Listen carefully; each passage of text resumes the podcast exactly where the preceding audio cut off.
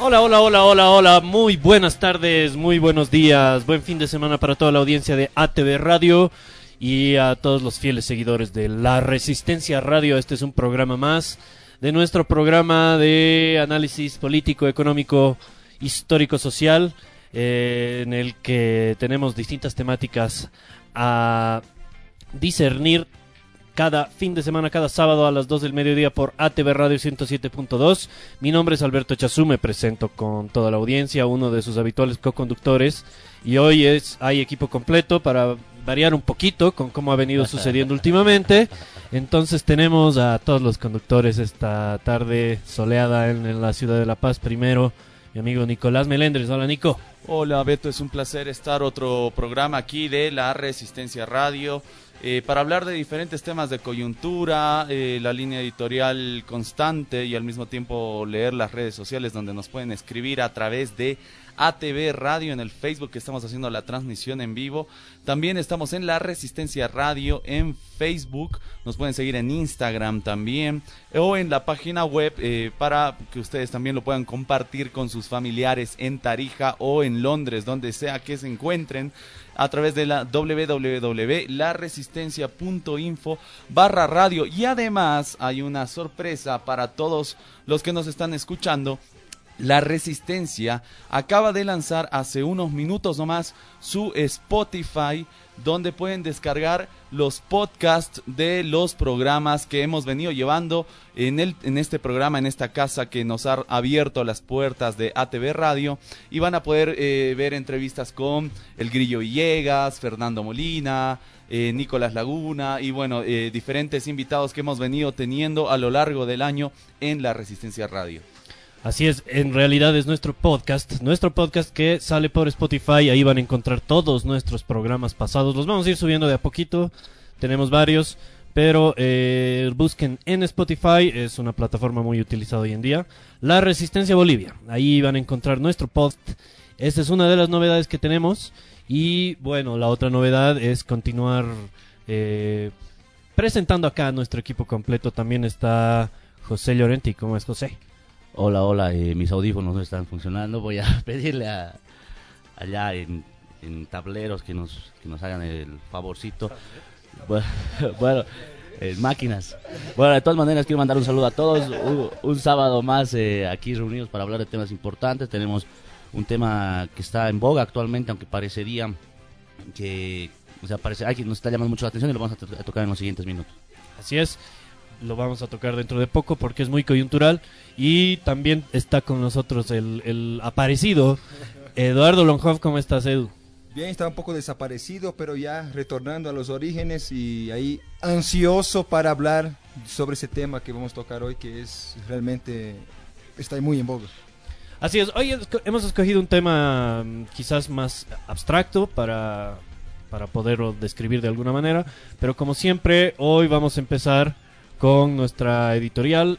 Eh, siempre en este nuestro programa hablamos acerca de los acontecimientos más destacados de la semana, los acontecimientos sociopolíticos eh, alrededor del globo, no solamente en nuestro país.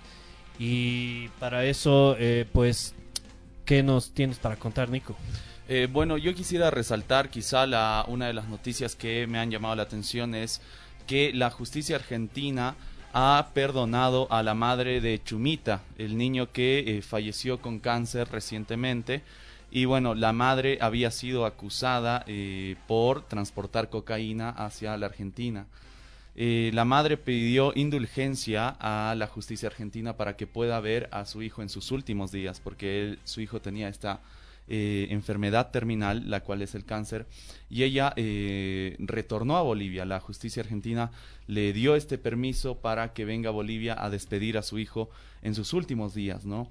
Eh, justamente uno de estos hechos va a ser algo que va a causar revuelo mediático y, va también eh, llamar la atención del gobierno, donde el presidente Evo Morales igual se va a pronunciar a eh, lanzar políticas a favor de las personas que padecen esta enfermedad, donde también se les eh, se decidió pagar eh, el tratamiento, ¿no? Entiendo una etapa del tratamiento de lo que es el, el cáncer, ¿no? Algo que eh, es una enfermedad que, bueno, eh, durante muchos años, no solo en Bolivia, sino en el mundo, ha venido eh, causando, ¿no? Eh, estos, estas cosas que son tristes.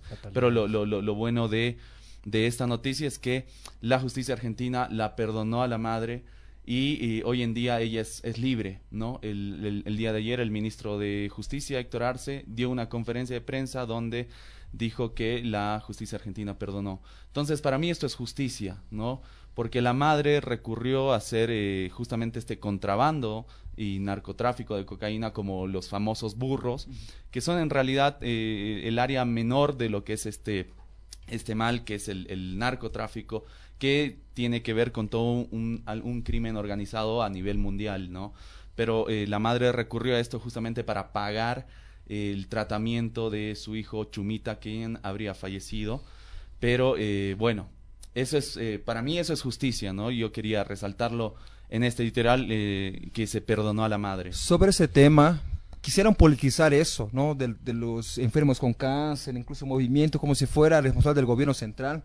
Pero quien tiene que equipar a, los hospitales, quien tiene que equipar a los hospitales con, con, es el municipio y la gobernación, pues. Entonces, la mamá de Chumita que está en Santa Cruz es responsabilidad de Rubén Costas eso, no del gobierno central, no de Evo Morales. Y ahora lo que hizo el presidente Evo Morales fue suplir una responsabilidad que no que incumplieron las gobernaciones, pues, ¿no? Las gobernaciones. Bueno, en fin, resaltar eso. Bueno, se trata de las competencias, ¿no? De los distintos niveles del gobierno, de los gobiernos en el estado, José. No, no, nada en referencia a la justicia. Bueno, Nico habla de que eso es, eso es justicia, yo obviamente estoy de acuerdo, pero hablando de justicia también, ya que estamos en nuestra línea editorial, hay una variopinta cantidad de temas. El nuevo ministro de Justicia en Brasil es el juez Moro, el justamente quien acusó a Lula da Silva sin pruebas, él mismo lo dijo, no tengo pruebas, pero siento que eres culpable, y ahora es el nuevo ministro de Justicia del electo presidente brasileño, el señor eh, Bolsonaro. Entonces, eso ya nos llama la atención, a veces hablamos de justicia en este sentido, lo que pasó con Chumita, y de justicia, entre comillas, justamente lo que sucede entre Brasil, en Brasil, ¿no? Que podría obviamente denominarse injusticia, que sería el término correcto, a pesar de que ahora este señor va a ser ministro casi plenipotenciario de justicia para juzgar y perseguir a toda la gente que piense diferente en, nuestro vecino país. Así es, eh, el señor juez, el señor Moro, eh, perdón, eh, sentenció a Lula sin ninguna prueba, ¿no? En un acto de convicción en uno de los pasajes más eh, ridículos que ha tenido nuestra historia contemporánea. Y eso, por supuesto, que es injusticia, ¿no? No, pero en realidad entiendo que Lula no está ni siquiera sentenciado, está detenido ¿no? Sin ninguna sentencia hasta ahora. En realidad es un preso político, Lula da Silva, y ahí realmente te das cuenta que todo este discurso de la independencia de poderes que lanzaba la oposición brasilera contra Lula y Dilma se desmorona, ¿no? Y ahora tienes un, un actual presidente como Bolsonaro, bueno, me imagino que igual recién lo van a posesionar, que no respeta, enero. ¿no? Que como premio al ejecutor de la persecución política, el juez Moro, lo va a nombrar como su ministro de Justicia. Pero Bolsonaro ha dicho en, un video que no va a sacar a Lula nunca más de la cárcel, lo quiere ver podrido en la cárcel, incluso quiere poner a Haddad también en la cárcel, o sea, esta es una persecución así cavernaria. Dijo abiertamente que sus eh, rivales políticos, los rojos y los comunistas, etcétera, los zurdos, eh, se podrían en la cárcel, ¿no? Que deben huir del país y si no les espera cárcel. Y es justamente esto lo que nos ha motivado a escoger el tema de hoy, eh, todo el asunto en el Brasil, el presidente electo Bolsonaro, eh, nos ha llevado a escoger el tema del fascismo para el día de hoy. Pero tenemos unos minutos más de editorial. Yo no quería dejar pasar un par de sucesos ya en el ámbito nacional. El primero de ellos es, bueno, algo sucedió con el secreto bancario del, señor Mesa, ¿no? el señor había, había decidido renunciar a su secreto bancario y presentó una cuenta. ¿Y luego qué pasó? ¿Se olvidó? ¿Se dio cuenta? Es, es, bien interesante porque eh, salió como el gran transparente, ¿no? O sea, yo con mi candidatura quiero pura transparencia, entonces voy a postular y voy a mostrar a todo el mundo que no tengo nada que ocultar, mis cuentas bancarias pasa unas semanas y dice, bueno, me he olvidado, había tenido otra cuenta en España que no tiene dinero considerable, por eso me he olvidado. tengo un poco, Cientos de miles de bolivianos. Tengo unos cuantos bolivianos por ahí, entonces me he olvidado, son cuentas que pasan, ¿no? Cuando uno tiene mucha plata puede darse ese lujo. me olvido de esto que tenía aquí, esto que tenía allasitos. Yo, yo revisé mi pantalón esta mañana, cinco bolivianos para venir porque no encontraba en qué medir, pero imagínense si fuera, quisiera encontrarme yo una cuenta bancaria. No, y esto es importante resaltar, ¿no? Evidentemente Carlos Mesa es un personaje que se ha generado cierta reputación dentro de la sociedad boliviana en cuanto a lo que es historia, comunicación y etcétera, ¿no? Es como una imagen de una intelectualidad que se ha creado sobre todo en los años 90, ¿no? Recordemos a sus padres, Teresa, Carlos, que escriben Historia de Bolivia. Pero lo interesante, algo que es importante señalar, a pesar de que es una persona capaz intelectualmente dentro de ciertos ámbitos, es una persona que ni se ha formado en historia, no es historiador, tampoco es comunicador. Literatura. En realidad estudió literatura en la UNSA, pero tampoco la acabó. Entonces él, él, que pasa como periodista. Claro. Cuenta cuentos. no, aparece como periodista, no, él menciona, ¿no? Eh, que sí, la sociedad de periodistas le había otorgado cierto reconocimiento, pero tampoco estudió periodismo necesariamente, ¿no? Entonces, en realidad es, es un, un, eh, un intelectual empírico, pero que no tiene título profesional, es un profesional eh, no, no, no sé si, no, no es profesional, no es profesional, no, Entonces, claro, es, es, algo que igual que hay que señalarlo, ¿no? Eh, de la misma manera hablaban de Carlos Mesa esta semana, también se dio un evento bastante particular, que fue su alianza con eh, nuestro alcalde, con el alcalde Luis Revilla, salieron a la calle en la semana y empezaron a, a pasear, ¿no? Yendo así hacia a dar su discurso en la en la que se llama por el monumento a, Marcelo Quiroga, que es cerca de la por el parque La Icacota. de la Icacota para todas las personas que nos están escuchando. Y en la calle están caminando con, con Luis Revilla y Luis Revilla y le dice no hay señalización le dice Carlos Mesa Luis Revilla le dice sí estamos trabajando en eso o sea, fue bastante chistoso digamos pero de todas maneras lo, lo que se rescata de esto es una alianza ya empezando a construirse bloques opositores no hay un bloque opositor eh, obviamente comandado por Carlos Mesa, y hay otro bloque opositor eh, mucho más radical que no tiene los mismos intereses. Bueno, en este caso Luis Revilla se decantó por el primero. Claro, ahora ya hay algo igual muy importante que resaltar de esto. Y obviamente uno no se, debería centrar en que quién hace obra o quién no la hace, ¿no? Porque todos tenemos ese derecho de usar las diferentes obras que se han hecho en diferentes gobiernos, eh, en distintas partes de la historia. Pero algo que creo que es importante señalar es que eh, en este recorrido que hacía el, alcalde Luis Revilla y el ex vicepresidente Carlos Mesa, eh, hicieron el paseo por eh, una pasarela que regaló a La Paz el, el, presidente Hugo Chávez de Venezuela, ¿no? y uno puede pensar que esta obra lo habría hecho la alcaldía de La Paz, ¿no? Cuando no es así. Entonces, no estamos diciendo que no deberían haber hecho el paseo por ahí, sino que debería haber habido un reconocimiento, ¿no? A una obra que fue un regalo de un gobierno que es criticado por Carlos Mesa, ¿no? Así es. La vía Balcón es a la que se refiere Nico, es una, claro, es una pasarela, pero extendida alrededor de la avenida del Ejército en la ciudad de La Paz y de la cual se tiene una vista espectacular del centro de la ciudad y fue un regalo de Hugo Chávez Frías, el fallecido comandante de la revolución bolivariana. Pero hablando de estas alianzas que menciona José, que me parece importante también resaltar es el hecho de los conflictos que hay ahí también entre Revilla Samuel, Mesa Demócratas, donde al parecer eh, se configura un escenario en el cual eh, los demócratas piden federalismo, ¿no? Que ya estamos hablando otra vez estos discursos eh, separatistas que hemos visto el 2008.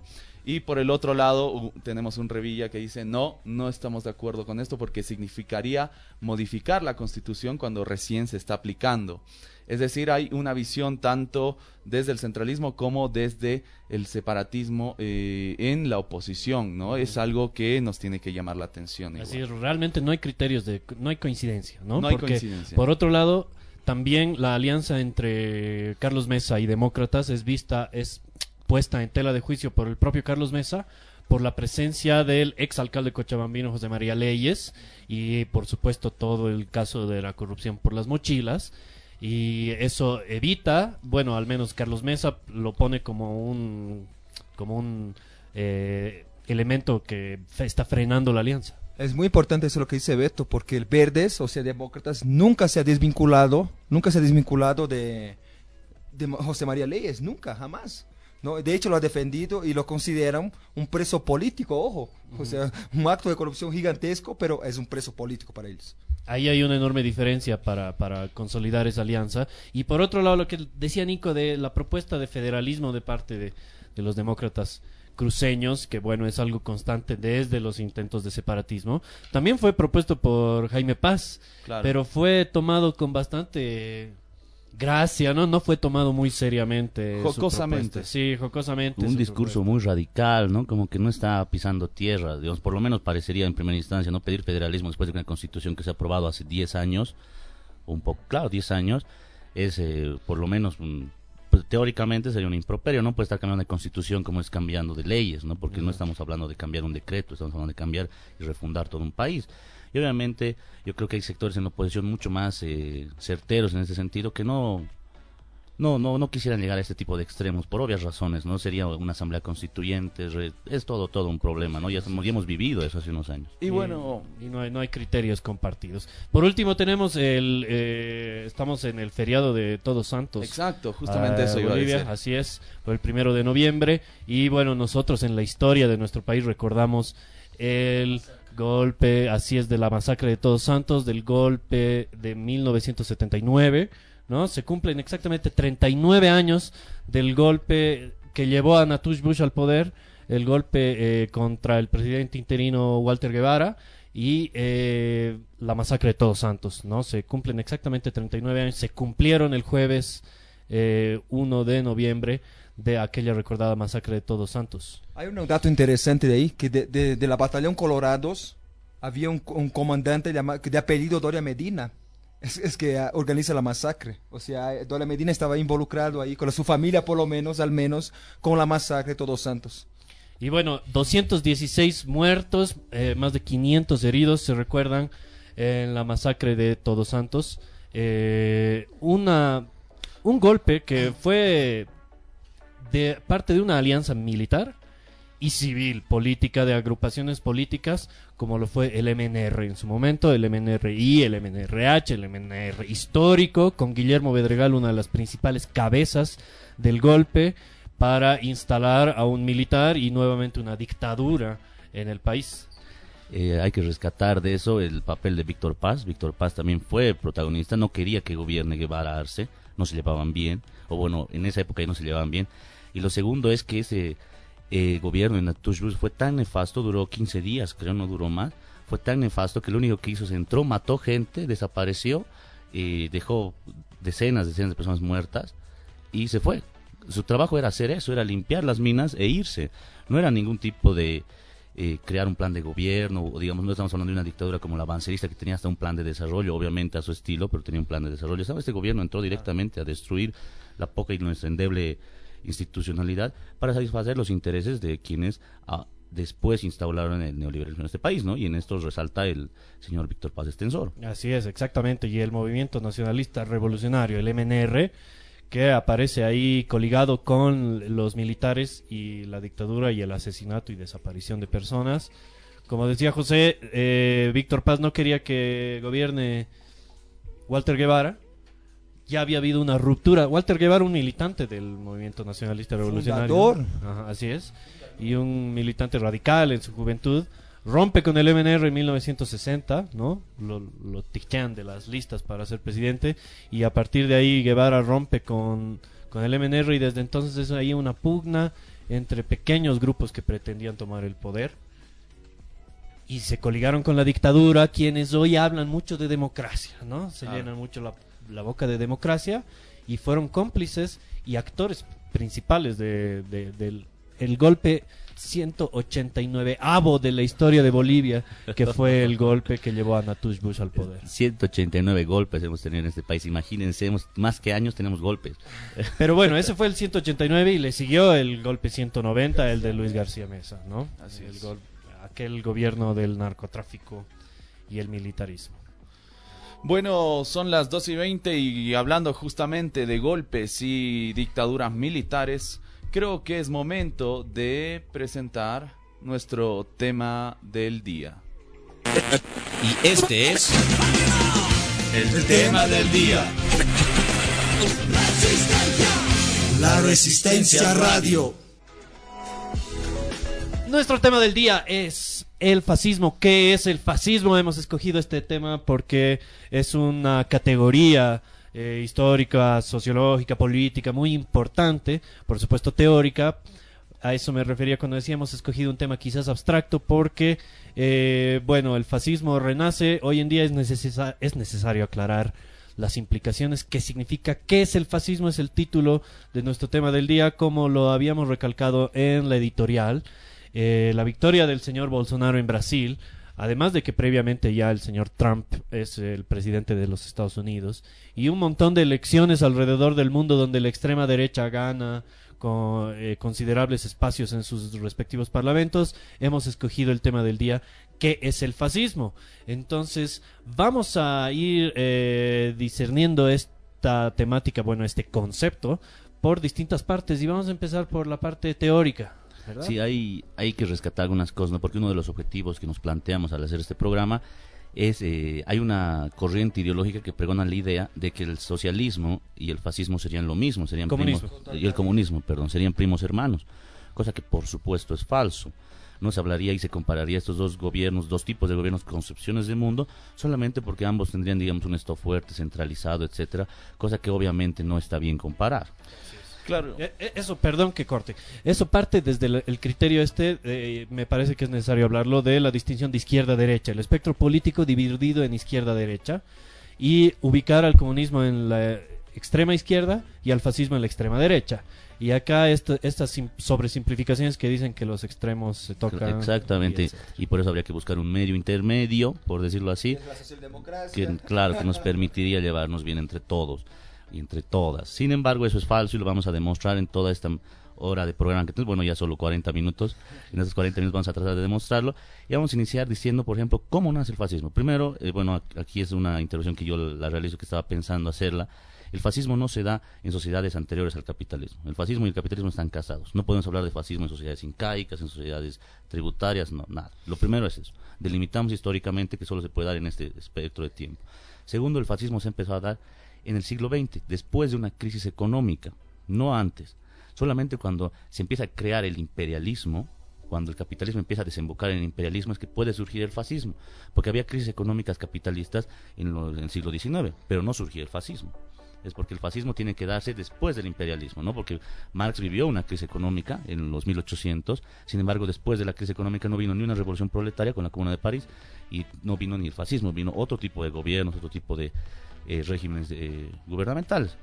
Entonces ya tenemos otro factor, no solo se ha dado en el siglo XX con esas características, después del crash, del, del crack, perdón, crash, crash, Crack, crack. crack, crack del 29. Se, hay la crisis económica y eso desemboca en los gobiernos fascistas, primero en Italia, después en Alemania, con sus particularidades, eh, particularidades perdón, en España y ulteriormente en Portugal, también con el- esto que se llamaba el Estado Novo, que era sí, corporativismo fascistoide, podríamos decir. Entonces, con, ahí podemos ingresar ya. Con esto ingresamos un poco a la temática y vamos exponiendo algunos criterios, ¿no? El, el más icónico, obviamente, el régimen nazi. Eh, Es, tiene una raíz histórica, la que, la que señala José. Yo quiero quizás un poquito también eh, particularizar. Eh, la crisis económica previa al crack ya viene bastante fuerte desde, bueno, antes del propio crack, eh, tras la Primera Guerra Mundial, ¿verdad? En, en Europa. Y es tras la Primera Guerra también que surge el partido fascista en Italia, el partido de Benito Mussolini, que es, eh, con nombre y todo, el fundador básicamente del fascismo, ¿verdad, Edu? Sí, no, claro. eh, interesante de, de, de Mussolini es que fue dirigente del Partido Socialista, pues incluso del Comité Central, ¿no? Y fue cambiando de percepciones a percepciones más nacionalistas, ¿no? Y a percepciones más fascistoides cada vez. El facho, que era el ramo que no se, que no se podía romper nunca, y ahí surge esa unidad, ese estado fuerte, ¿no? Y el facho que no se, no, no, no se rompe. Bueno, y Mussolini creó a las camisas blancas, ¿no? O- o- o- que después aquí vamos a tener una, una un- casi réplica con la falange socialista boliviana, con los camisas pardas, que van a ser igual de fascistoides que los fachos italianos. En este sentido hay que recalcar otra cosa más, ¿no? Eh, se, ut- se utiliza una frase de Walter Benjamin para decir que ante una revolución derrotada adviene el fascismo, pero se lo descontextualiza totalmente, como diciendo que cualquier socialismo desembocaría en fascista o cualquier intento de cambiar el capitalismo desde las bases, eh, pr- principalmente populares y proletarias, desembocaría en fascismo. Lo que habría que pensar, entonces no hay que construir una sociedad diferente a la capitalista porque solamente se transforma en fascismo, lo cual es falso. Hay que destacar que el fascismo no nace solamente de una revolución derrotada, nace para derrotar una revolución. Y quitar todos los avances que esta revolución ha tomado, digamos, avances en, términos de derechos laborales, avances en términos, términos de derechos sociales, avances incluso en, avances políticos, ¿no? Derechos a huelgas, derechos a protestas, etcétera, que viene y el fascismo y sobre texto, por ejemplo, en Brasil lo que está sucediendo ahora o lo que sucede en Alemania, sobre texto del peligro judío o sobre texto de la inseguridad ciudadana, empieza a tomar medidas eh, ultra radicales de cohesión de cohesión en la que empieza a desmovilizar a las masas proletarias. Y eso quiere decir destruir sindicatos, perseguir sindicatos o incluso acoplarlos los sindicatos al Estado para intereses estrictamente mezquinos o por lo menos a la aristocracia obrera. Entonces hay que empezar a aclarar estas cosas, ¿no? El fascismo utiliza también las mismas bases del socialismo, o sea, las bases movilizadas que buscaban el socialismo y las incorpora a otro tipo de lucha que es nacionalista ya destruye el internacionalismo proletario y empieza a construir un nacionalismo dividiendo hacia los proletarios en dos bandos que son ficticios. Así es, el ultranacionalismo, yo lo llamaría un ultranacionalismo absolutamente conservador, de, derecha, ¿no? Como decía Edu, el nacionalismo, ultranacionalismo yo lo consideraría como uno de los factores fundamentales. Y bueno, las características del Estado, como mencionaba José, un Estado duro, fuerte, coercitivo, además, y eh, estas condiciones de también, eh, bueno, lo mencionaba José, pero de pasada yo creo que uno de sus elementos fundamentales es el racismo, ¿no? Él mismo lo decía, por ejemplo, con el antisemitismo, etcétera, eh, fue una de las características fundamentales de los primeros movimientos fascistas del siglo XX en Italia y en Alemania. Bueno, quizás sobre mencionar sobre el fascismo, eh, politólogos como Norberto Bobbio lo definen a partir de un régimen como de un partido único, Obviamente el partido único no significa, digamos, un sistema político en el cual tienes un partido predominante, que es muy diferente a un régimen de un partido único. ¿no? Cuando tú tienes un sistema político de un partido predominante, tienes otros partidos políticos que hacen oposición, pero existe una mayoría parlamentaria. ¿no? Pero esta es una de las características que menciona el politólogo, ¿no? Otra de las características que también valdría la pena resaltar respecto al fascismo, eh, que como lo mencionó José, históricamente surge en los años 1930, después del crack del 29, eh, viene eh, aparejado con el desarrollo de medios de comunicación de masas, ¿no? Como viene a ser la radio y el cine en aquella época. Estamos hablando de el gobierno de Mussolini en Italia o Hitler en, en Alemania, Franco en España, ¿no? Y es curioso cómo eh, incluso esta, esta ideología fascista, como menciona Beto, nacionalista, empieza a fortalecer ciertos patrones que son conservadores y nacionalistas eh, dentro de la sociedad, ¿no? Y que al mismo tiempo repiten ciertos patrones que provienen a las élites, ¿no? Y en ese sentido quizá eh, vale la pena resaltar que se diferencia de eh, lo que es un nacionalismo, por así decirlo, revolucionario, ¿no? Por ejemplo, hablando del nacionalismo aquí en el 52 en Bolivia con el MNR, eh, el pensador René Zabaleta Mercado mencionaba el hecho de que si bien se propugnaba un nacionalismo, este era un nacionalismo revolucionario por su contenido de clase popular, ¿no? Que se diferencia una especie de nacionalismo eh, de élite, por así decirlo, ¿no? Que justamente ahí tenías eh, Razón de Patria, por ejemplo, Radepa que propugnaba eh, Dios eh, y la patria y la familia, ¿no? Que no te, no te habla de justicia social, no te habla de redistribución de la riqueza y otras cuestiones, ¿no? Así es, bueno, hemos hecho una aproximación a definir más o menos fascismo, lo vamos a completar y lo vamos a ahondar en realidad luego del corte. volvemos en unos segundos. Ahorita volvemos. La Resistencia Radio. Hemos retornar a nuestro tema del día, el fascismo. ¿Qué es el fascismo? Lo estábamos definiendo. Habíamos empezado por una contextualización histórica. El fascismo nace en el siglo XX, en la década de los 20 y 30, tras la Primera Guerra Mundial, la llamada Gran Guerra, y luego posteriormente y de manera definitiva tras el crack financiero de 1929, la Gran Depresión eh, aquella gran crisis capitalista que generó gran movimiento alrededor del mundo, fue también partera de lo que es el fascismo. Y el fascismo nace ya en términos teóricos en eh, Italia y Alemania como sus principales cunas, como un movimiento ultranacionalista, conservador, eh, con intereses bastante especiales de coerción a sus ciudadanos para reprimir movimientos progresistas y en realidad mm, denotadamente comunistas y socialistas rojos, ¿verdad? es bien interesante que el nacionalsocialismo alemán incluso se atreve a utilizar la palabra socialismo muy a pesar de que no era socialismo y no tenía por objetivo hacer socialismo, sino defender los intereses de la burguesía que se habían, visto menos, habían, se habían visto menoscabados por el aumento de eh, ideología socialista en la gente, ¿no? Y querían... En la, clase obrera. En la clase obrera, fundamentalmente, porque hay que resaltar que la sociedad alemana de esa época era profundamente culta, tenía una tradición eh, filosófica, ideológica muy profunda, teórica también, pero al mismo tiempo la conciencia de clase del proletario era la más alta en toda Europa, ¿no? O sea, además de que el Partido Socialdemócrata Alemán era el más grande de su época. Solo para complementar eso, el, Partido Comunista en esa época, que ya era Partido Comunista, después de, ser el Partido Socialdemócrata, tenía la mayoría en el Parlamento, en el Reichstag. Y es justamente por eso que Hitler después va a incendiar el Reichstag y va a acusar a los, ¿quién? a los comunistas. ¿no? Va a haber una gran quema y va a acusar justamente a los, izquierdistas y va a haber una persecución jodida.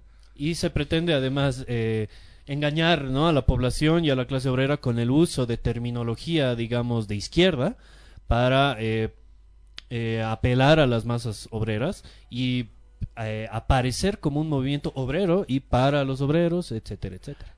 Sigue llamando la atención al mismo tiempo como en una sociedad tan culta como la alemana, y la sociedad alemana desde el siglo XIX tenía los mejores filósofos de su época, puede renacer o advenir una ideología de esta naturaleza que era profundamente cavernícola. Habían convivido con judíos toda su vida y de repente el judío era el enemigo habían eh, elegido el camino del socialismo y de repente el socialismo era el enemigo, cuando no veían que la crisis que vivía Alemania después de la Primera Guerra Mundial era, era realizada por sus propias burguesías que habían fallado en la dirigencia de su Estado. Entonces, algo si lo llevamos esto a Brasil y lo extrapolamos, podemos decir, una sociedad profundamente abierta, digamos, a criterios eh, y a derechos sociales y sexuales, por ejemplo, en relación a los homosexuales como la brasilera, principalmente Río de Janeiro, de repente escogen a un presidente que es todo lo opuesto y además una sociedad brasilera, digamos, por lo menos la academia brasilera, que es, es gigantesca y es una de las más eh, progresistas en América Latina, además de que tiene una influencia dentro, por lo menos, de las teorías críticas, fundamental. Entonces, eso llama la atención, ¿no? Como en sociedades tan cultas, tan preparadas, este tipo de movimientos tan cavernarios eh, tienen una amplia Recepción. recepción. Sí, y aceptación. Por otro lado, Nico mencionaba antes del corte eh, acerca de la democracia burguesa. ¿Cuál es la relación entre el fascismo y el uso de los mecanismos clásicos de la democracia liberal? ¿no? Eh, me parece que esta es otra de las características fundamentales del fascismo que utiliza la democracia liberal, la vía electoral y pacífica para llegar al poder pero eventualmente la desecha y e instaura un régimen autoritario, eh, autocrático inclusive,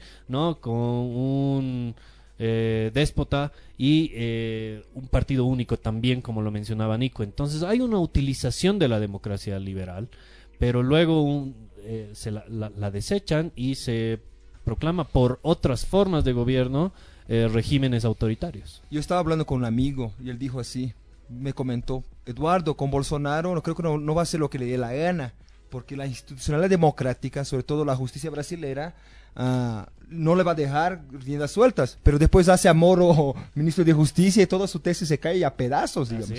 Partidariza la justicia.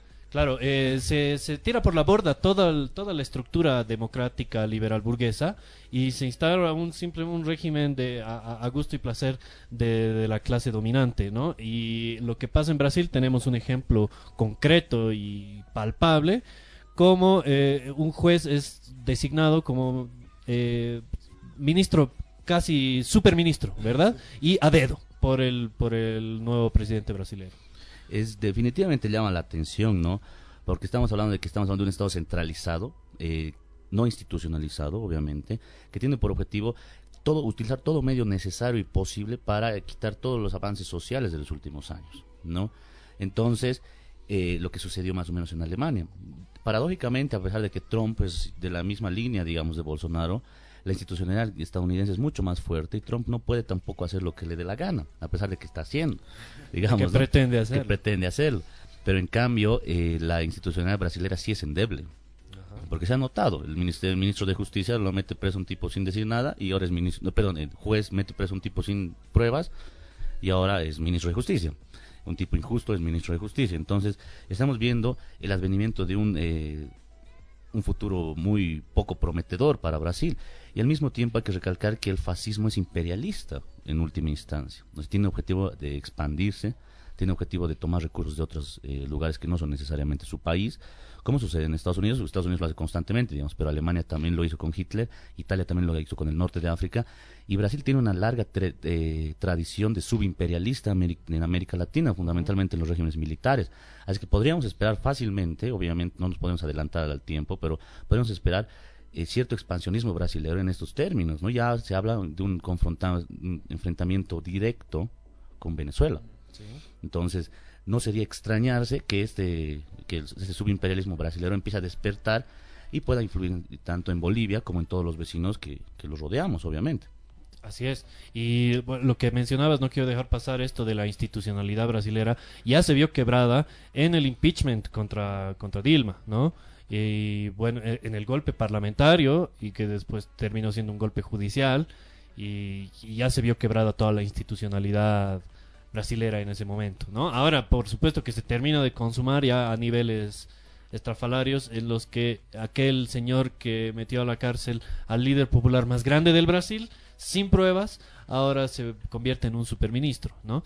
Eh, yo quería también mencionar como los elementos de... Eh, José lo decía muy claramente, eh, lo del imperialismo, lo estábamos olvidando, en realidad es una de las características, vamos nombrando una tras otra.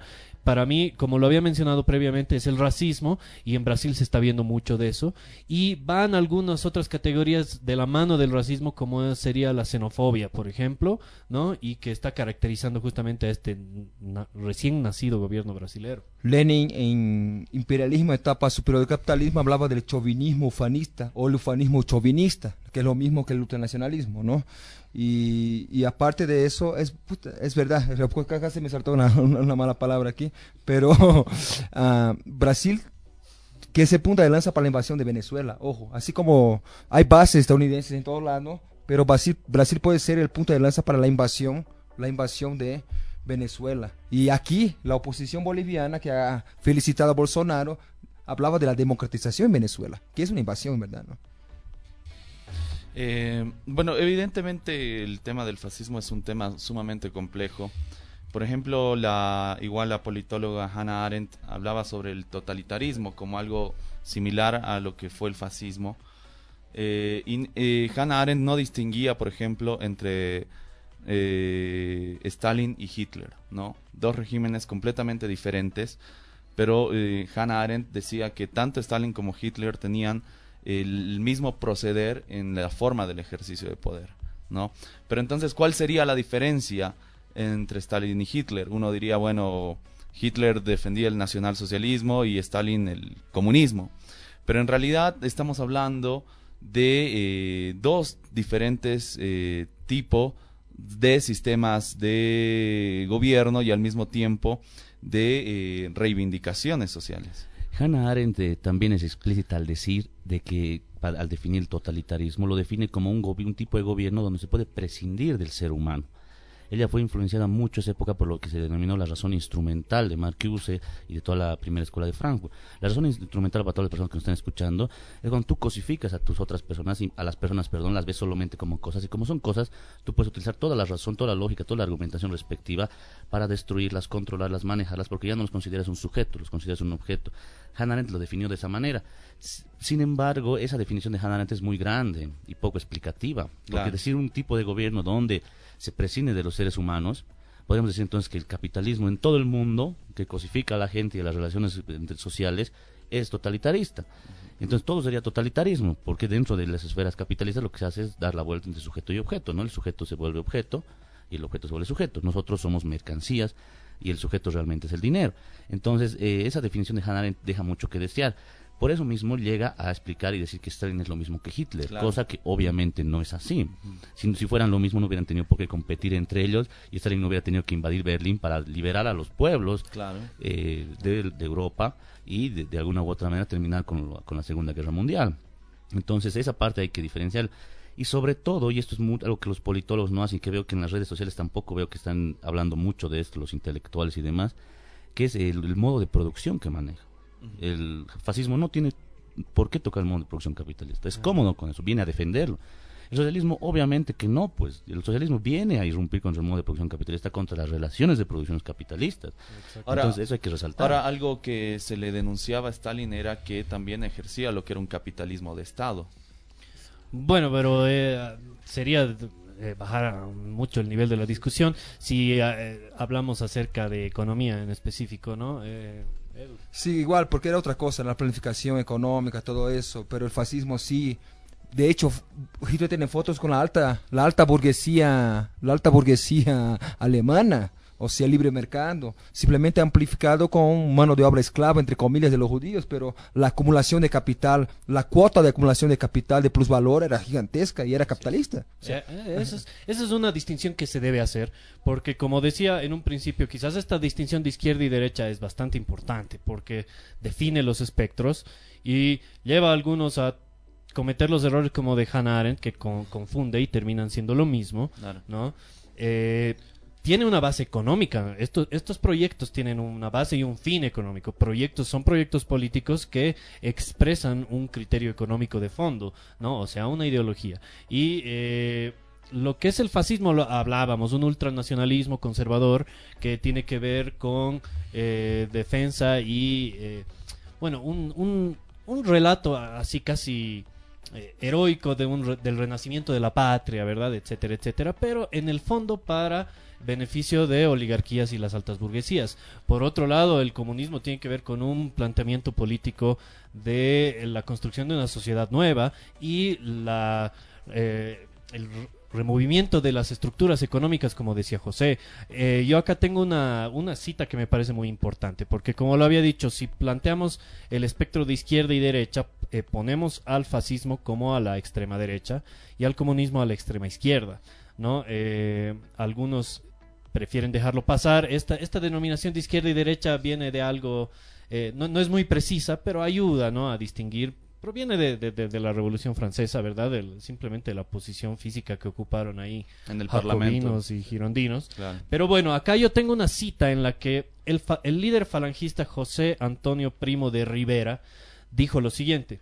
Básicamente la derecha significa el mantenimiento de una estructura económica, a pesar de que sea una injusta, mientras que la izquierda eh, pretende subvertir esa estructura económica, ¿no?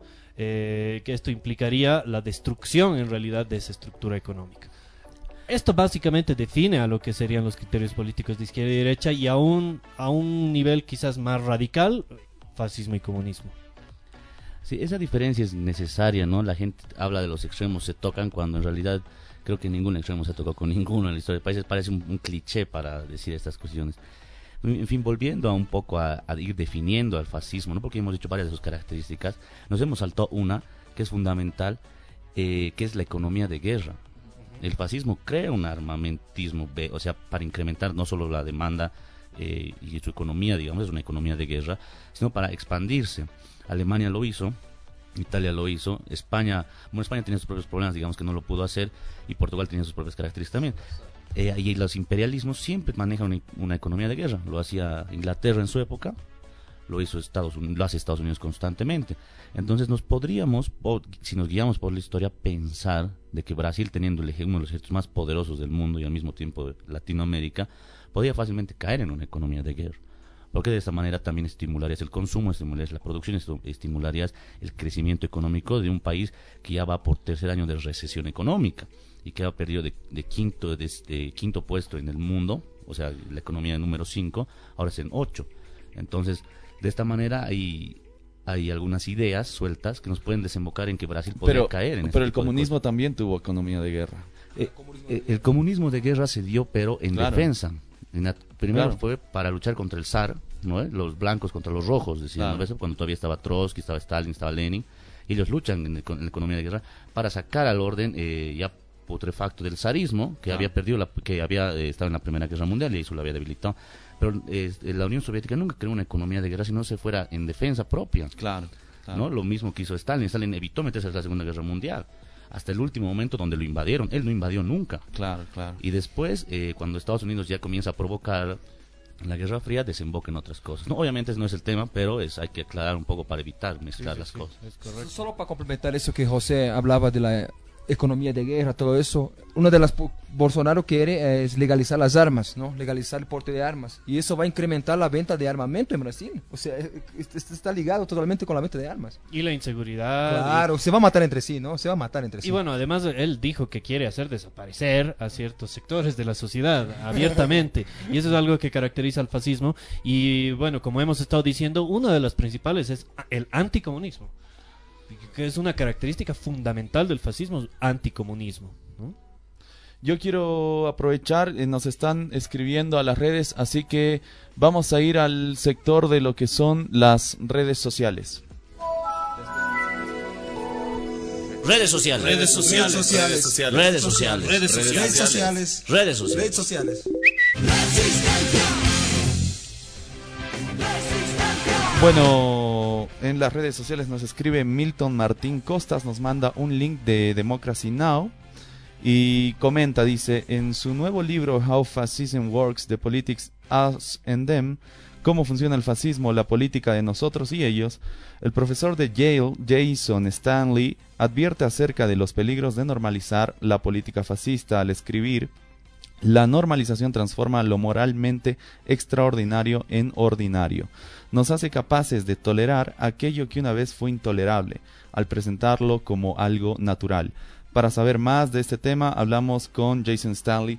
Eh, es lo que nos escribe eh, Milton Martínez Costas. Y es cierto lo que dice, ¿no? Eh, ¿Qué estamos viendo hoy en día con Bolsonaro, por ejemplo, ¿no? Cómo es que el racismo y la discriminación se vuelve a aceptar. Al mismo tiempo nos escribe Marlene Chávez, bueno, es un comentario que dice, así también va a ir a la cárcel Evo Morales, Maduro, Correas, Ortega más antes que después prefiere un gobierno fascista que un comunista socialista, que hasta ahora estos gobiernos solo han fallado, dice eh, Marlene Chávez. Creo que no he entendido lo que estamos hablando. Oye, ¿qué, ¿cómo puedes pedir un gobierno fascista? Prefiero que me gobierne Hitler, estás diciendo. O sea, no hay criterio ahí. Y bueno, eso está sucediendo mucho en la historia, ¿no? Lamentablemente. Claro, no, de hecho, justamente lo Bolsonaro es un gobierno que es justamente contra las mayorías, lo mismo que Macri, que terminan votando por presidentes que son proyectos antipopulares. antipopulares, ¿no? Limber Flores dice hola, Carlos Yuri Coca nos manda saludos, Richard Choque, Huanque y Richard Torrico igual nos mandan saludos. Muy bien, no queríamos dejar pasar esta oportunidad para eh, aclarar una cuestión que, bueno, ha sido aclarada en otros espacios, en otros programas, pero nosotros queremos decirlo, nos vamos a ir con una canción. Esta canción es titulada Bella Chao y queremos aclarar que esta canción nada tiene que ver con una serie de que está de moda, sino que es el, himno y la canción de guerra de los partisanos. Italianos contra el fascismo de Mussolini. Así es, los partisanos eran los comunistas italianos que, que, colgaron a Mussolini y a su, y a su amante.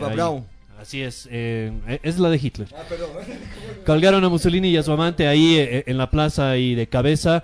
Fueron los que derrotaron al fascismo en Italia. Los partisanos italianos es en honor a ellos y en general para aclarar que este es un himno de, guerra antifascista. Comunista. Este es Bella Ciao. Eso era Bella Ciao, la canción de guerra y de combate de los partisanos, los comunistas italianos este es el contexto y ese es el significado de aquella, de aquella gran canción. Ahora queremos mandar un saludo a nuestros amigos de Raúl Estilismo y Cristian Ruiz, que se encuentran en la avenida 6 de agosto, esquina Rosendo Gutiérrez, en el edificio Jardiel. Eh, y pueden contactarse con ellos, hacer reservas o cualquier tipo de información al 241-5554 y al 705-91362. Saluda a Raúl Estilismo y Cristian Ruiz. Así es. Bueno, son las 12 y 54 minutos. Creo que tenemos que ir cerrando y no va a haber en realidad mucho tiempo para hacer las conclusiones. Pero eh, yo quiero aprovechar igual en mandar saludos a Orestes Sotomayor, quien nos ha colaborado en hacer real la producción de los podcasts que eh, nos están escuchando también vía podcast en Spotify. Les mandamos un saludo, a pesar de que la experiencia del programa en vivo también es única. Un saludo para Orestes Sotomayor, quien nos ha ayudado a realizar esta eh, este podcast en Spotify. Y bueno, es nuestro productor. Así es. Viene siendo. Y bueno, para irnos, para ir cerrando, ¿no? Vamos sintetizando, ¿verdad? Vamos sintetizando algunas ideas, ¿no? Es realmente peligroso esto del fascismo. O sea, uno pensaría que con, esta, eh, que con Hitler, con Mussolini, con Franco esto se terminó, sin embargo, está volviendo. parecería que es una bestia que nunca muere y si vuelve, vuelve más disfrazada, ¿no? Ahora ha venido de colores, ahora ha venido de otra manera, en contra de la inseguridad ciudadana, etcétera. Eh, hay que recalcar también que el fascismo es imperialista, hay que recalcar también que el fascismo no está en contra del capitalismo, viene a defenderlo. Hay que recalcar al mismo tiempo que sobre texto de la lucha contra homosexuales, contra minorías, contra etcétera, contra pobres, contra migrantes, nos van a perseguir a todos y a todas. Con eso yo me despido. Buenísimo, dale. Bueno, es eso nomás, ¿no? Y, y, el peligro del fascismo de Bolsonaro es sí, realmente fascista. Hay un superalismo brasilero y bueno, va a exportar la, el fascismo a Bolivia porque las plataformas ciudadanas son neofascistas para mí y hay que tener ojo al charque con ellos. Así es, yo quisiera rescatar lo que decía José. Hay una cita de Bertolt Brecht que dice, señores, no estén tan contentos con la derrota de Hitler porque aunque el mundo se haya puesto de pie y haya detenido al bastardo, la mm que lo parió está de nuevo en celo.